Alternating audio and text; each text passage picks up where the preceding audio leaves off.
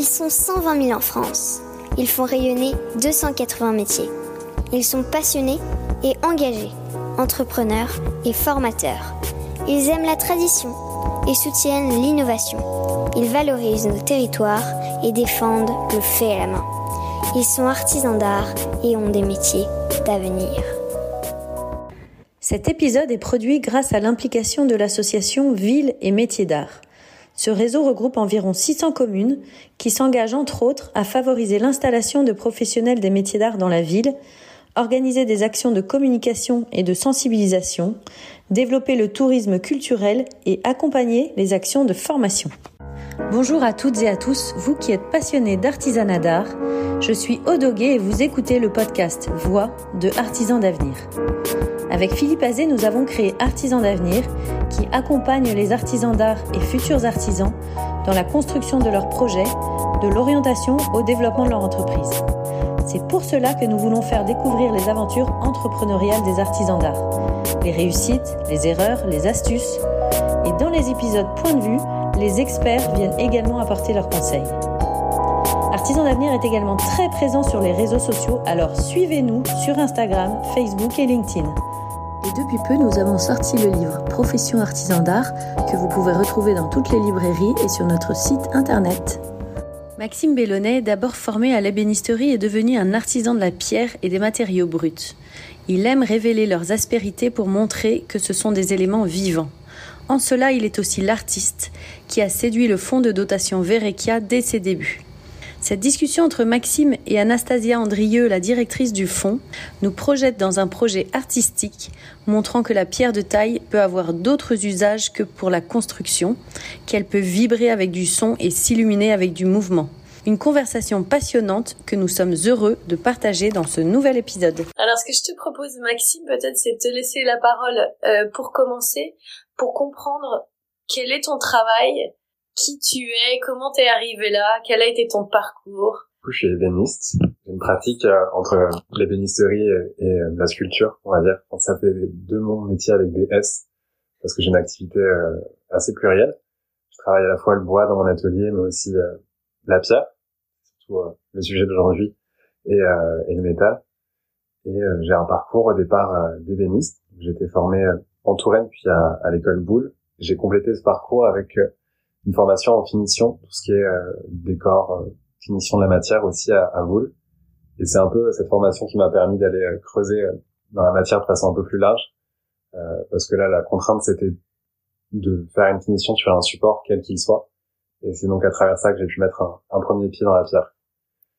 Donc après mes études, j'ai pu m'installer aux ateliers de Paris, qui est un incubateur des métiers de la création dans le 11e. Et pendant deux ans, j'ai pu construire et, affiner mon projet professionnel euh, autour euh, du croisement des, matériaux et des savoir-faire. Puis un peu aussi dessiner une, euh, ligne artistique qui m'était propre dans la création de, des pièces de mobilier et d'objets que je produis à l'atelier.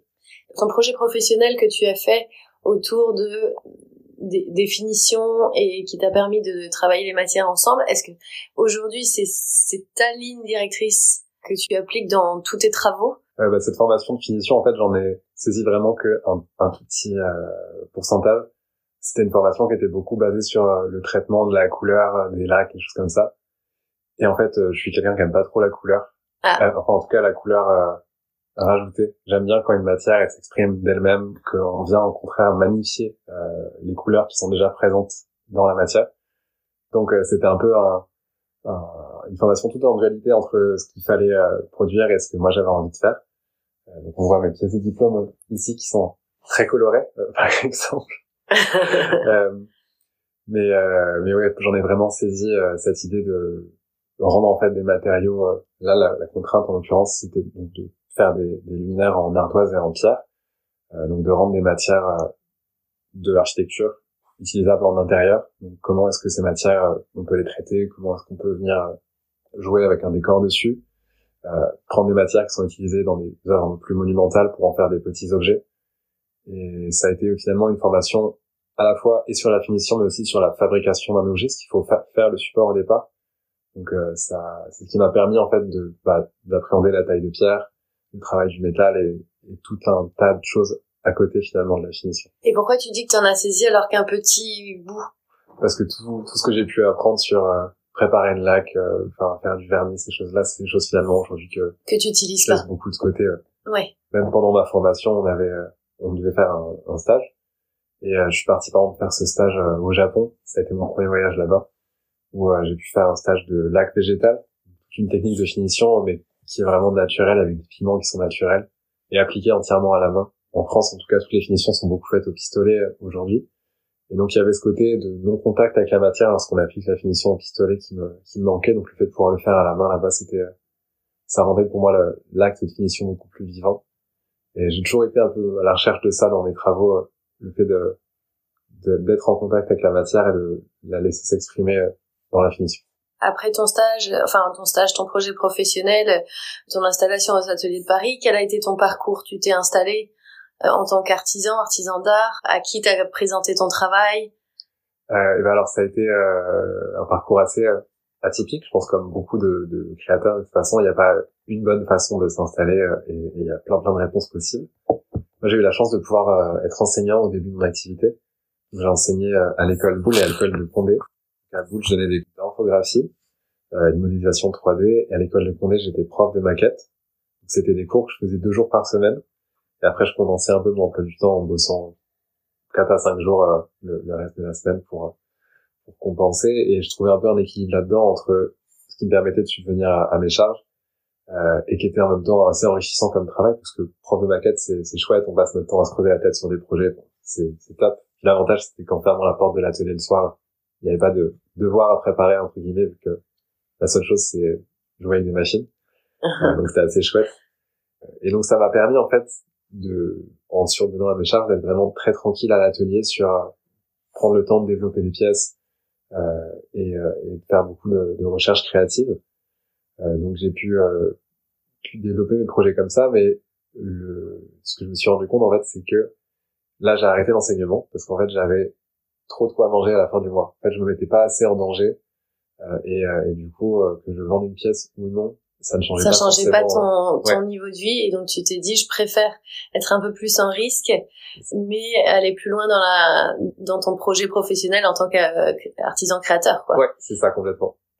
Et, et, là je vois vraiment voilà, ça a été vraiment super et une très grande chance de pouvoir commencer avec ça et aujourd'hui je suis hyper reconnaissant d'avoir pu avoir ça pour démarrer me permettre voilà de vraiment 100% mm. de mon temps à l'atelier. Euh, mais je vois vraiment la différence par exemple que je suis euh, bah, 100% du temps ici, euh, les choses elles avancent beaucoup plus vite et ouais, je suis plus coupé dans mon rythme dans les semaines. Si je veux faire un projet à l'étranger, faire une résidence ou quoi, je suis plus limité par le rythme des vacances scolaires et ouais. tout ça. Peut-être qu'on peut en venir à votre rencontre avec Anastasia et le fonds de dotation Verekia. Comment ça s'est passé? Comment cette recherche, euh, comment le travail de, de Maxime finalement, Anastasia, vous a intéressé chez Verekia? Euh, Alors tout d'abord, euh, euh, nous, quand on a rencontré Maxime, euh, c'était il y a deux ans et demi, et il s'avère qu'il y a deux ans et demi, en fait, c'était notre euh, c'était notre naissance. En fait. Ah oui, donc c'est arrivé tout au début de, du lancement du fonds. En fait, au moment de la constitution du fonds de dotation, on était à la recherche vraiment de d'artistes, d'artisans et de créateurs de manière générale qui euh, qui exploraient cette matière, qui était donc la pierre, notre matière de prédilection, celle autour de laquelle on construit toute notre narration. Et finalement, ça a été un une évidence. Euh, et comment tu l'as comment tu l'as rencontré? Très simplement, en fait, on l'a trouvé sur les réseaux. Enfin, on, t'a connu sur les réseaux sociaux. On a vu ton travail euh, passer euh, sur les réseaux et le contact s'est fait via Instagram.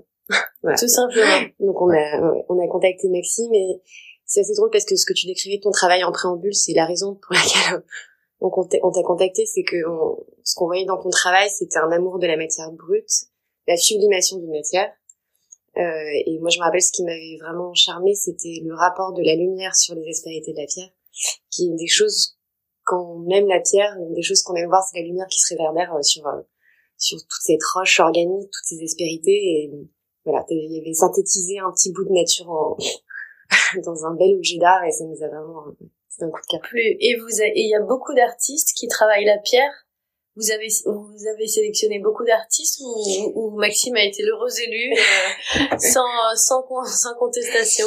Alors en fait ça va en, ça va crescendo parce que c'est vrai que nous ça fait deux ans et demi qu'on existe maintenant et on entre dans notre troisième année d'existence et en fait chaque année on a une résidence d'artistes ou des collaborations artistiques avec une programmation annuelle. On fonctionne vraiment sur l'année civile du 1er au, du 1er janvier au 31 décembre. Et ça nous permet chaque année d'avoir une programmation artistique dédiée. Et Maxime faisait partie des artistes qu'on avait contactés déjà en 2021, au moment où on venait de naître et au moment où on est dans une position plutôt de trouver des partenaires, c'est-à-dire nous les contacter et aller les chercher pour qu'ils arrivent à, à, faire passer un message ou en tout cas euh, mettre en valeur voilà ce, qu'on voulait dire, quel était le message qu'on voulait passer. Aujourd'hui, on est plutôt c'est vrai que notre résidence et le, message que vous voulez passer, c'était celui de la réappropriation de la matière, la la mise en lumière des métiers qui sont un peu en tension, euh, euh, la mise en lumière d'une filière pour euh, ce qu'elle est vraiment la sublimation de la matière et vraiment le mot matière est celui qui est vraiment le fil conducteur de toutes les actions qu'on mène. Donc ça veut dire que vous cherchez des artisans ou des artistes qui sont capables par leurs œuvres euh, de délivrer ce message. Oui, tout à fait. Il y a vraiment l'amour de la matière. Il y a aussi autre chose que chez nous on recherche, c'est euh, un regard euh, un regard frais et neuf sur une matière qui a encore un peu galvaudé. La pierre, euh, elle a euh, son poids en, enfin son poids en image, c'est-à-dire qu'on y associe beaucoup de d'anciens, beaucoup de médiéval, beaucoup de voilà d'anciens temps. C'est c'est ce qui fait sa force aussi parce que la pierre c'est le temps qui transcende même l'être humain. Mais nous, ce qu'on recherche aujourd'hui dans les projets qu'on porte ou auxquels on s'associe, c'est d'avoir de l'innovation couplée à comme un ce respect du geste patrimonial, mais c'est vrai que plus c'est... Euh, nous, on va chercher vraiment des projets là où on les attend pas, là où la pierre n'est pas attendue. Typiquement, pour la révéler différemment exactement de celle qu'on connaît exactement et en fait euh, on a par exemple chaque année des artistes sonores euh, qui rentrent en résidence chez nous et qui la font résonner tu parlais de, de, de résidence d'un an comment ça se passe en fait? Donc chaque année, on a un cycle de résidence qu'on appelle les bourses matières. Donc euh, encore une fois, le, mot est assez omniprésent. Et en fait, c'est une résidence qui dure entre 4 et 6 mois. C'est une résidence qui est généralement estivale parce qu'on fait de l'urbanisme transitoire. Faut savoir que le fonds de dotation est adossé à un groupe de promotion immobilière et nous permet à nous de venir habiter des lieux, de les transformer temporairement en ateliers d'artistes. Et ça nous permet en plus chaque année de changer de lieu et donc de changer de programmation et donc de changer de public parce qu'il y a aussi et vous allez dans quel type de lieu?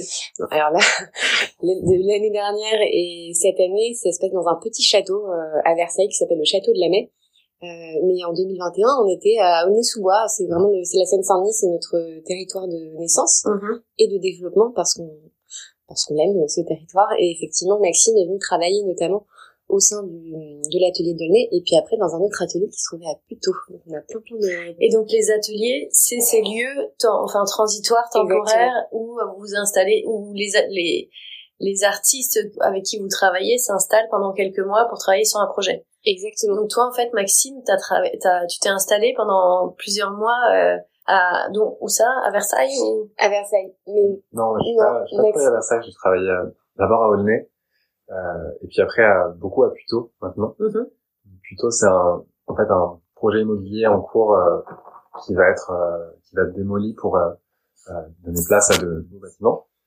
Et, et, en fait, la chance de ce, ce bâtiment, c'est qu'il y a une grande imprimerie, enfin une ancienne imprimerie qui est au rez-de-chaussée.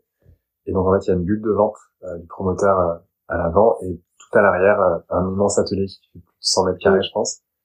Où du coup, Verica a mis à disposition des sacs et des sacs de, de pierre. Euh, il y a quelques outils, j'ai ramené aussi quelques outils. En fait, c'est un espace parfait pour euh, vraiment mettre la, la, main dans la matière. Parce que voilà. Et voilà, parce que la différence entre pour toi d'être ici dans ton atelier ou d'être euh, dans ces ateliers temporaires, c'est quoi la différence? Eh ben c'est tu vois ici c'est assez propre comme endroit. Effectivement, c'est un lieu d'exposition presque. Voilà, voilà. Là, il est encore euh, rangé en mode exposition, exposition d'atelier il y a pas longtemps. Mais euh, ouais, c'est en fait ça me permet euh, de pouvoir avoir un lieu d'expression euh, créative où euh, où j'ai pas à me soucier de mince, il faut que je bâche mes, mon mur showroom, il faut que je fasse attention. et puis surtout, là ici, je fais rentrer de la matière, mais je suis un peu limité par la matière que j'ai en stock parce que la pierre ça ça pèse très lourd. Là-bas, le fait d'avoir tous ces sacs de chute à dispo, ça fait que je peux essayer des choses. Il faut savoir aussi que dans les pierres, euh, il y a des fois plein de surprises. On peut tailler une pièce et puis en fait deux heures après, la pièce elle se fend en deux parce qu'il y a un, poil dedans qui fait que de base elle était foutue, mais on l'a vu un peu tard. Ah oui. euh, si si j'ai peu de pierres en stock et que ça m'arrive, bon, c'est un peu frustrant. Oui. Là-bas, bah, c'est pas grave, c'est juste euh, deux heures que j'ai passé euh, un peu en d'expérimentation et puis bah, je recommence. oui, mais au moins t'as as la matière sous la main pour pour poursuivre. Et il y a d'autres artistes qui sont avec toi ou, ou... Ah, plutôt, ouais, il y a deux autres artistes. Il y a Audrey Guivard et, et euh, Camille euh, Coléon, qui euh, de Big Studio, euh, qui sont deux euh, sculptrices qui travaillent la pierre aussi. Et on est rarement en même temps qu'elle travaille aussi beaucoup au château à Versailles pour le coup. Mais ça nous arrive de se croiser sur sur l'espace. D'accord, tous les trois en fait, vous êtes en, vous travaillez avec Verikia. Ouais. D'accord. Et alors, pour en revenir à votre rencontre et la façon dont euh, dont vous avez euh, projeté euh, le, le, le, projet que vous alliez mener ensemble, comment ça s'est passé, Anastasia? Alors, en fait, le, la première fois qu'on a contacté Maxime, bon, déjà, c'était pour avoir un peu des ambassadeurs de la matière, des artisans qui connaissaient la matière qu'il avait explorée. Je pense que pour nous, c'était aussi un territoire de tâtonnement parce qu'on commençait l'aventure et que c'était important pour nous euh, d'avoir ce dialogue avec des artisans, des créateurs de cette matière qui la connaissaient bien, pour pouvoir ensuite construire tout un projet euh, artistique qui serve à la génération euh, d'artisans qui veulent explorer la matière. Et puis ensuite, très euh, très naturellement, ça a glissé plutôt vers des perspectives de commande. En fait, on a tout de suite voulu marquer un peu ces associations avec des artisans d'art qui travaillaient la pierre, et ça a donné lieu à toute une série de pièces que Maxime a créées, enfin dessinées puis ensuite réalisées, euh, toute une série de tables et de lampes. Euh, C'était des commandes pour aller dans un lieu en particulier? Exactement. C'est-à-dire qu'en fait, c'est drôle. En fait, nous, on est, on est le fonds de dotation, on est quand même adossé à un constructeur promoteur, et en fait, ça nous donne euh, toute cette case manquante souvent à la culture. En fait, c'est des espaces ou des lieux de vie. C'est-à-dire qu'autant ça nous permet de faire des résidences, à proprement parler, autant ça nous permet aussi d'avoir des dialogues avec des artistes en leur disant on a ce nouvel immeuble, ce nouvel espace de vie mmh. qui est en train de se faire construire imaginez quelque chose qu'on peut implanter en cœur d'îlot, par exemple, comme on fait Audrey et Camille euh, que tu citais tout à l'heure, ou euh, imaginez euh, des pièces dans des lieux de vie. Dans des oui, tout simplement dans des habitations, vous construisez que le groupe construit. Oui, c'est très vertueux. D'accord, c'est pas pour un lieu d'exposition, c'est vraiment pour être pour être ouais, et installé. Si je, peux, juste préciser quelque chose, c'est qu'en plus, euh, ça instaure tout de suite un, une narration assez incroyable dans le sens où les construction dans laquelle on vient implanter les œuvres sont elles-mêmes construites en pierre massive. En fait, c'est tout, euh, c'est peut-être le fondement de toute chose, c'est que le fonds de dotation est associé, est associé à un constructeur qui construit en pierre de taille massive. Donc on a là un matériau qui lie absolument tous les aspects de l'opération, dehors à dedans, et, ça en fait vraiment une approche très très vertueuse. Oui, Anastasia, vous avez commandé euh, des pièces à Maxime, et là vous êtes rentré dans un processus de contrat. Enfin, comment ça s'est vraiment passé en réalité? Eh bien, ça s'est passé en fait euh, comme un comme une, une, commande en fait passée oui, par, tout simplement. Euh, L'idée étant de produire des pièces pour venir euh, habiller les espaces de, de, vente et de communication Verica, euh, en mettant en avant dans ceci euh, la pierre de façon plus plus contemporaine et peut-être moins assemblée que dans l'architecture. Donc il y a eu toute une série de tables, comme on peut voir ici à l'atelier, donc en, en, pierre, en bois avec un peu d'acier, une série de lampes d'ailleurs toujours ici, qui vont bientôt partir, euh, en pierre et en laiton.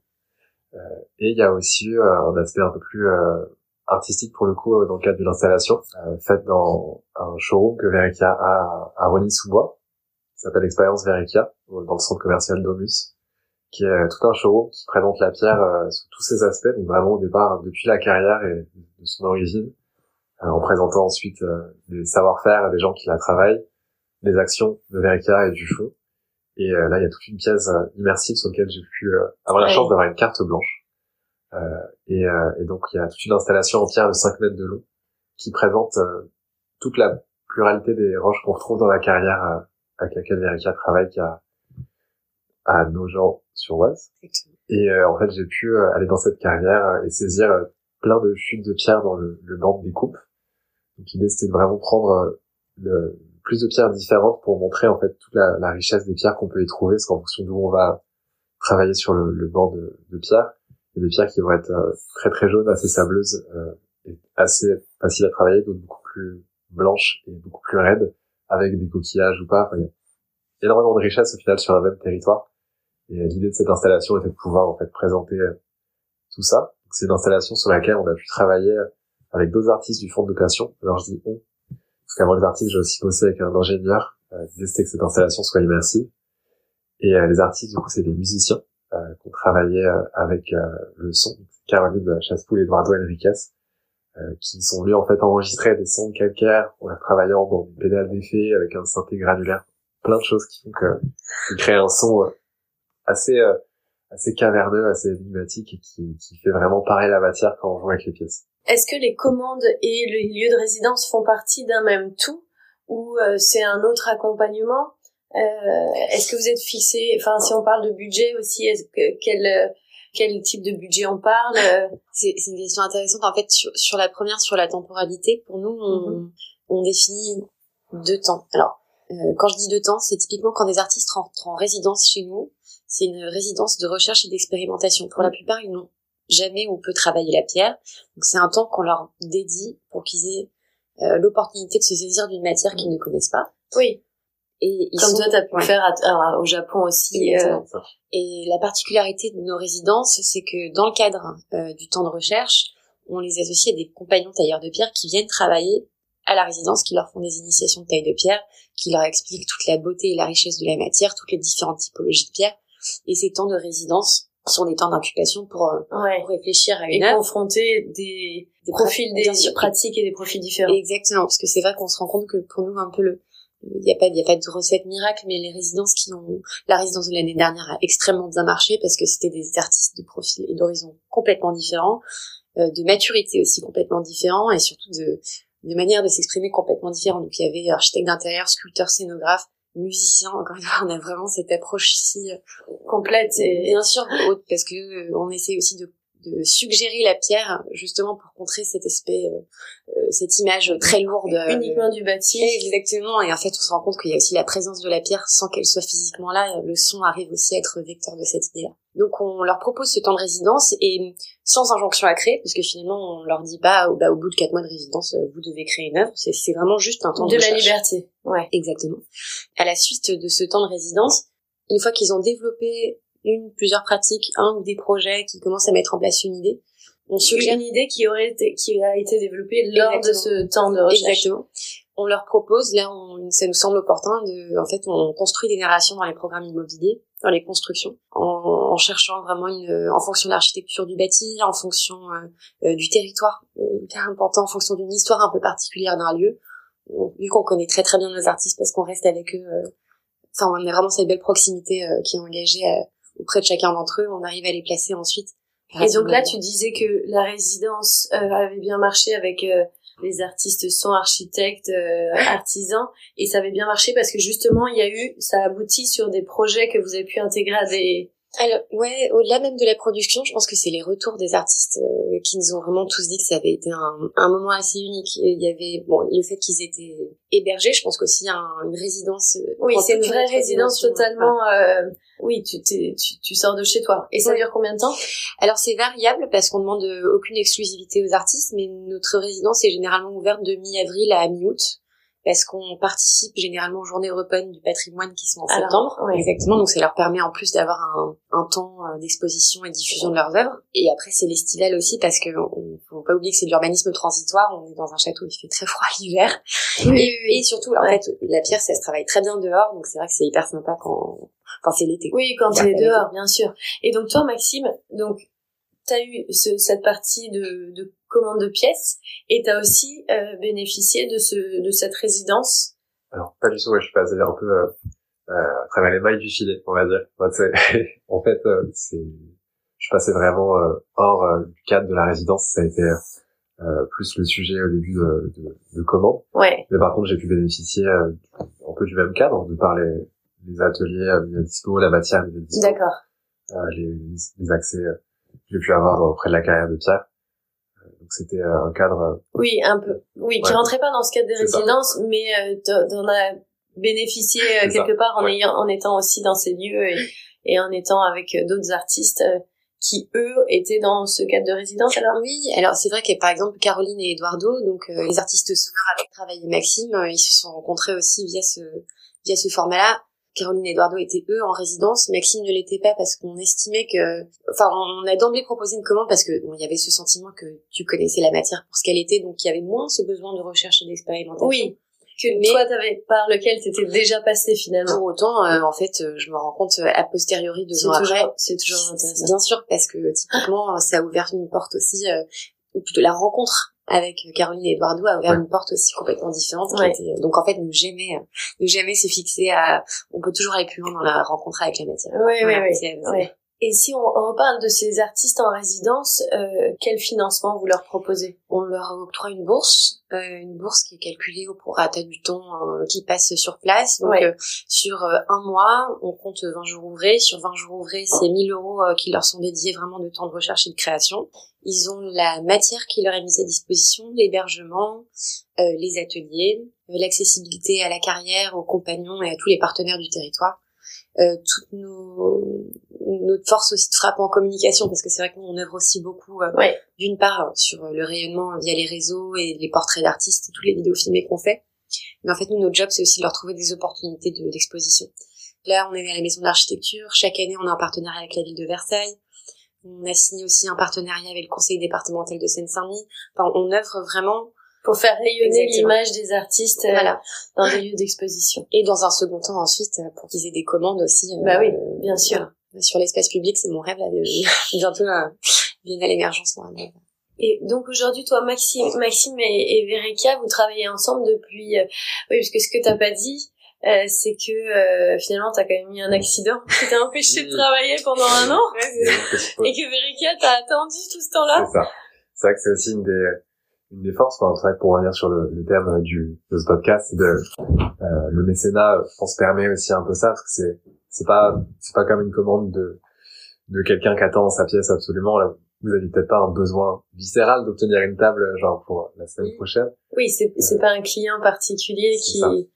Et c'est vraiment un client qui qui soutient en fait les les, les personnes avec lesquelles il travaille. Du coup, une coupure dans l'activité de un an c'est vrai que j'ai eu énormément de chance de pouvoir compter sur le, le fond euh, dans tout ça, de, de, de, réavoir de, ces commandes en fait qui m'attendaient aussi pour ma reprise. Ça a été, ça a été super en fait de savoir que bah, c'était simplement une, une pause en activité et que, que tout, euh, tout reprenait ensuite. Donc là, ouais, j'ai eu quelques mois bien denses pour, euh, pour rendre en fait toutes ces commandes. Et avec ce retour d'expérience et de monter un peu en force du fonds de dotation, comment tu envisages la suite euh, de même des collaborations pas forcément que avec Maxime mais avec euh, les artistes que vous rencontrez de manière générale comment se construit l'avenir? Alors c'est drôle c'est vrai que là en, demain on, on entame notre process de, de jury pour euh, les bourses de cette année donc les bourses de enfin les résidences 2023 et c'est drôle parce qu'on le voit là sur la première année c'est nous qui avons contacté les artistes. Et là cette année on a reçu plus de 100 candidatures. Donc on se rend compte que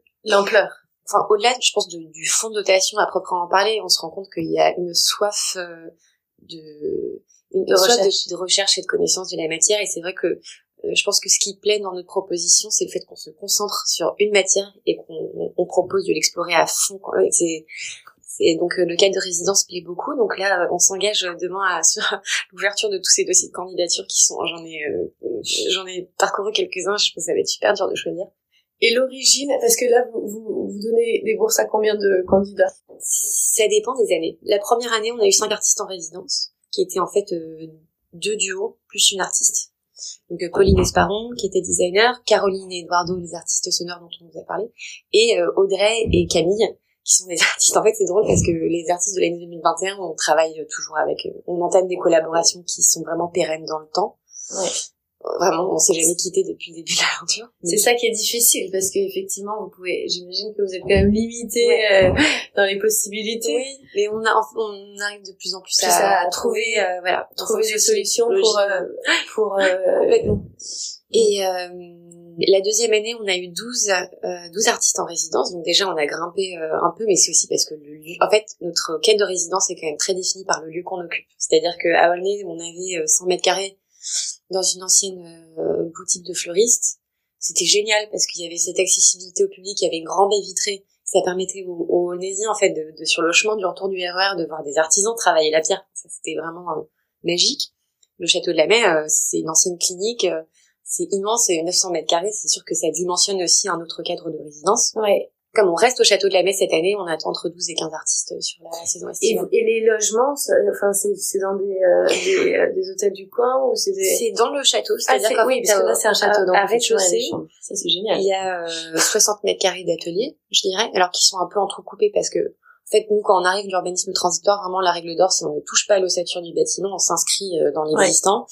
Donc, parfois, c'est tout le monde s'en accommode très bien, mais bon, bah, les finitions sont pas faites, le plafond est, est dénudé, enfin voilà, on, on voit le squelette du bâti, quoi. Et donc du coup, le rez-de-chaussée est vraiment dédié aux ateliers de taille de pierre. Tout le parc aussi est dédié aux ateliers de taille de pierre. Et au premier et deuxième étage, on a les chambres des artistes. Et en fait, c'était des, anciennes chambres de clinique. Donc, c'est à la chambre et la douche individuelle pour chacun. Enfin, c'est vraiment, en fait, c'est génial. C'est le rêve. Je flippe un peu pour l'année prochaine. Ouais. Parce qu'on va devoir changer de lieu.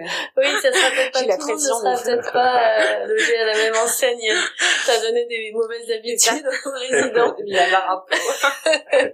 Mais c'est, ça fait partie du jeu et l'adaptation aussi à, un- à une nouvelle ville, à un nouveau public est extrêmement intéressante parce qu'on, on- même si on a la même passion pour la matière, on va pas aller sur les mêmes créneaux, on va pas aller euh, sur les mêmes sujets. Donc, euh, ça nous, ça nous permet aussi d'être agiles dans la proposition culturelle. Et toi, Maxime, c'est, euh, enfin, cette période que t'as que t'as passé en travaillant sur ces pièces et aussi sur ces lieux de recherche et les collaborations avec, qu'est-ce que ça t'a apporté sur ta propre recherche et la façon dont t'as envie peut-être euh, de faire évoluer ton travail?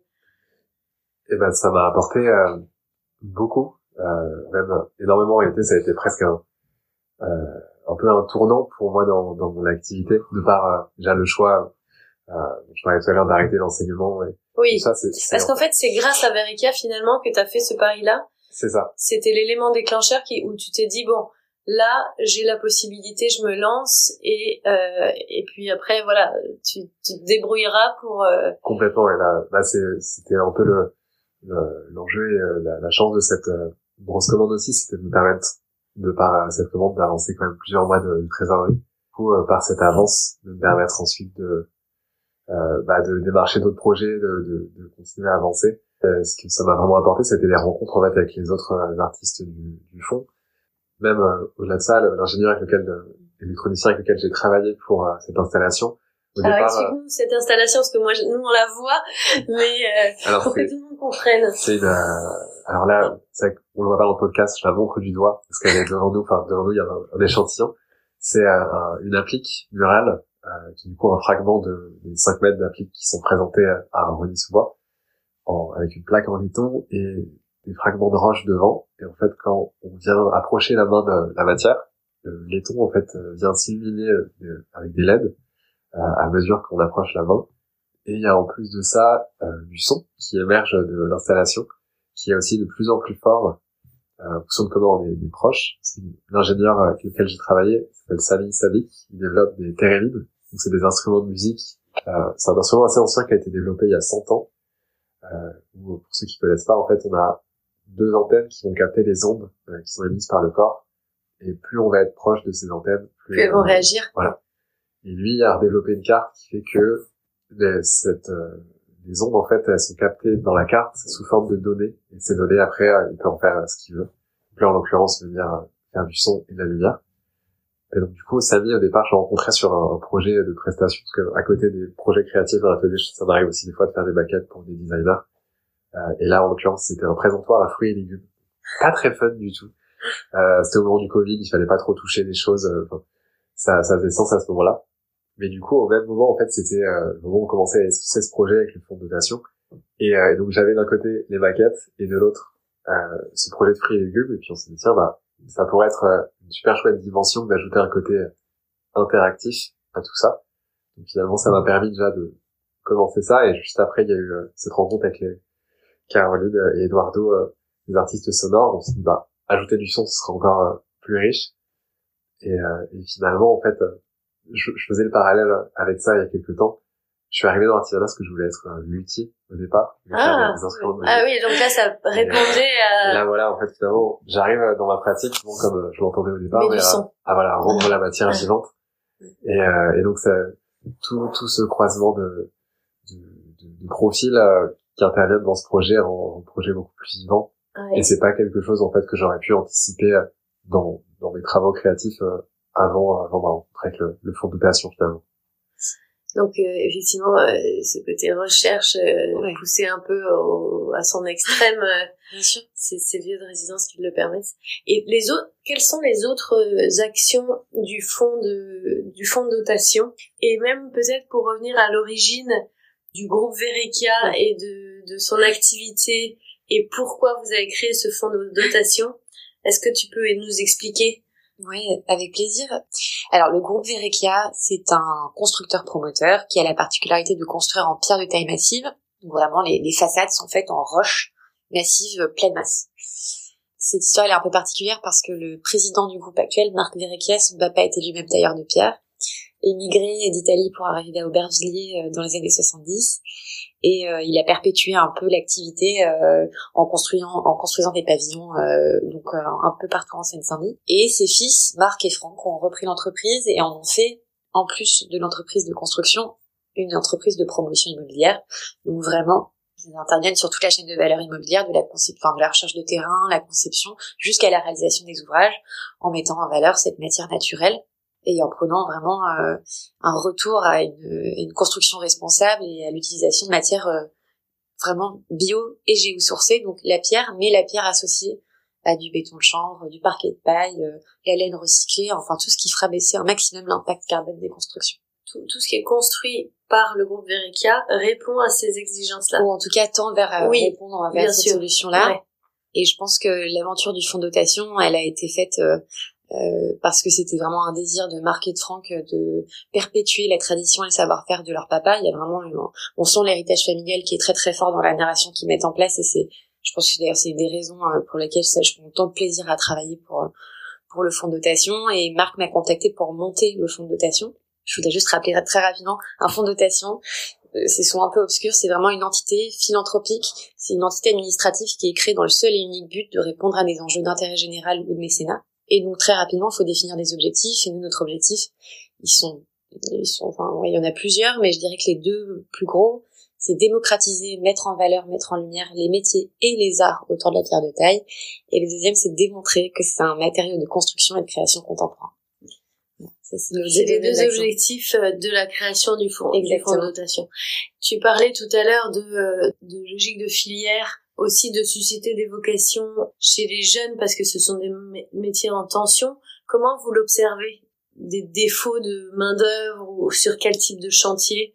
Alors je pense que hum, on le remarque en fait surtout auprès de nos partenaires pédagogiques, nos partenaires historiques, ce sont les compagnons du devoir, euh, qui ont quatre centres de formation en alternante en France euh, autour de la pierre de taille. Et en fait dont les retours euh, sont assez instantanés où ils disent voilà nos formations sont jamais 100% complètes au, recrutement. Donc ça c'était déjà un premier sujet. Et ensuite effectivement c'est plutôt autour des partenaires qui travaillent la pierre. Alors surtout dans la rénovation des entreprises comme Pierre Noël comme voilà enfin vraiment les grosses entreprises de rénovation de la taille de pierre disent mais c'est terrible on n'arrive plus. Euh, on n'a plus assez de jeunes. On n'a plus assez de jeunes alternants qui viennent euh, renforcer nos équipes.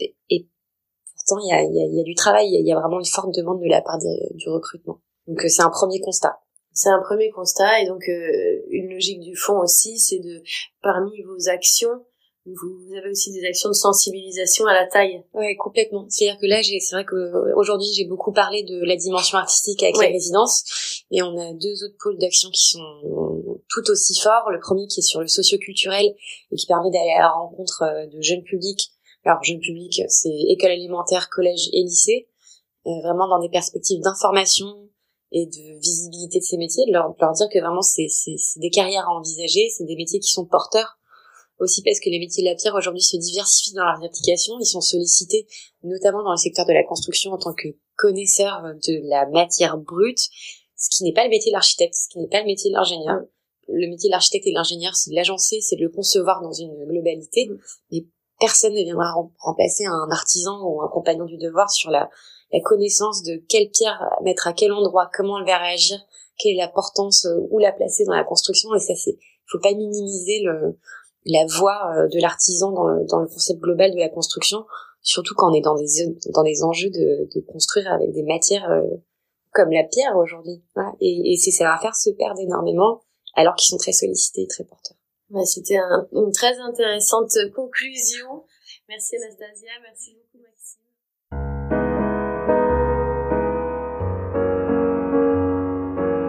Et voilà, c'est terminé pour aujourd'hui. Nous espérons que vous avez passé un bon moment enrichissant. Si vous voulez nous aider à faire découvrir le podcast et si vous pensez qu'il est nécessaire de faire connaître les parcours des artisans d'art et de leurs entreprises, parlez de nous autour de vous.